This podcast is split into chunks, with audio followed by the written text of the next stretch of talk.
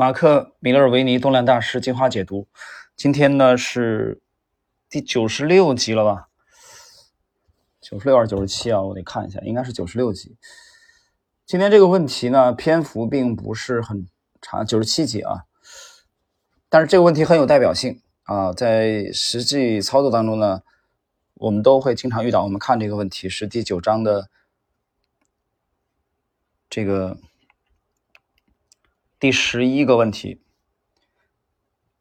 你们是否会预先啊设定股票的这个上涨的目标价位，然后当股票到达目标的时候，实现兑现一部分利润，或者说你们更喜欢啊，或者说倾向于啊，让股票的 价格走势图告诉你们在哪里卖出？啊，这个问题很简单，其实就是你事先有个目标位了啊，比如说上涨到五十元，卖出一部分，还是说根据图表，而而不是说事先的就预定啊，让这个股票后期的走势来决定。我们看看这四位怎么回答的。米勒维尼，我很少预定目标，我观察走势图，衡量我的持仓。涨幅以及我所承担的风险。当我认为获利潜能大于风险的时候，我就买进；当我认为下档的风险，啊，这个下跌啊，下跌的风险大于获利的潜能的时候，我就卖出。如果我的报酬已经达到预设风险的好几倍，通常也就是涨幅达到初始停损距离的二到六倍，我可能会卖出。从这个阶段开始，我会以追踪止损来跟进股票的后续走势。不容易啊！米洛维尼终于给出了一个啊可以量化的，他给的这个量化的幅度是多少呢？是从初始的止损价开始往上二到六倍这个范围，他会考虑卖出。第二位，David。我比较偏好在走势图的价格跌破支撑位的时候卖出。预先设定目标价格的问题在于，真正优秀的股票总是可以涨得远比任何人所预期的还要高。实现百分之二十的报酬的时候，当下可能觉得满足，可是当股票最终涨到百分之三百的时候，最初的小利就成为了你胸中的痛。然而，股票第一波上涨的速度、涨幅以及大盘的整体表现，都是决定性的因素。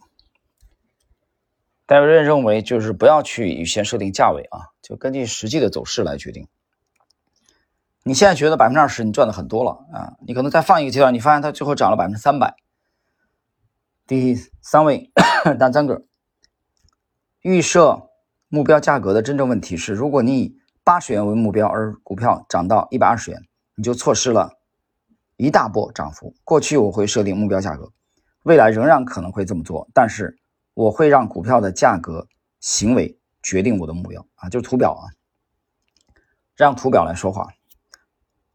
一般目标价格由股票的历史或统计数据所决定，而这些数据大致上也就是该股票的平均的行为。真正让你赚大钱的股票，都是那些行为。远离平均值的股票，设定目标价格，就像在赛马起跑点的闸门那里啊，把冠军马给击毙。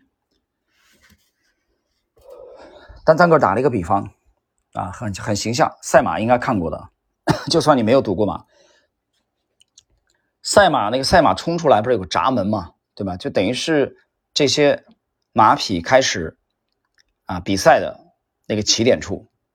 他打了一个比方，就是你在那里就把那个冠军马有潜力的冠军马直接给击毙了，干掉了，因为你已经预先设定价位了。实际上，这个比喻向我们表明了他是同意前两位的观点，不要事先预先设定价位。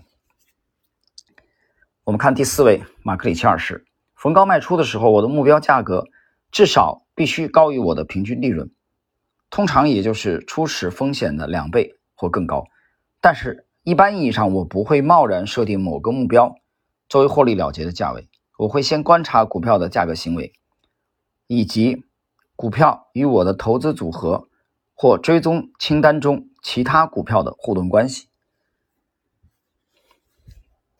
到此呢，四位的观点啊都很明朗了。那么我谈一谈在实际操作中我个人的一点体会吧。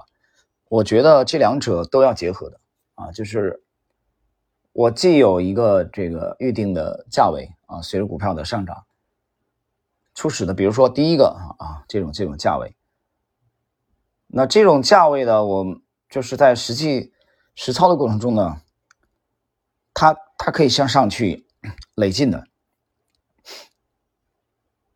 可以向上去累进的，就是你你可以通过模型去大概的预估它未来的空间，但这个预估呢是相相对来说是比较保守的，尤其对一些这个优秀的阿尔法股、成长股而言。那后期怎么办呢？那可能越过了这个位置，后期你需要结合图表和当时的市况来决定了。所以我觉得这个问题在实操的时候，嗯，更多的是看操作者的风格了。啊，这一点我觉得，所以我觉得两种因素要结合的。但有人说我不掌握这个啊，我我现在不具备这个能力，我没有说在它发动之初就能大概的预估它第一目标位是多少啊，最少能达到多少。那我退而求其次，我就根据图表，结合当时的市场氛围来决定，啊，这个当然也是也是可以的。好了，我们今天的这个第九十七集，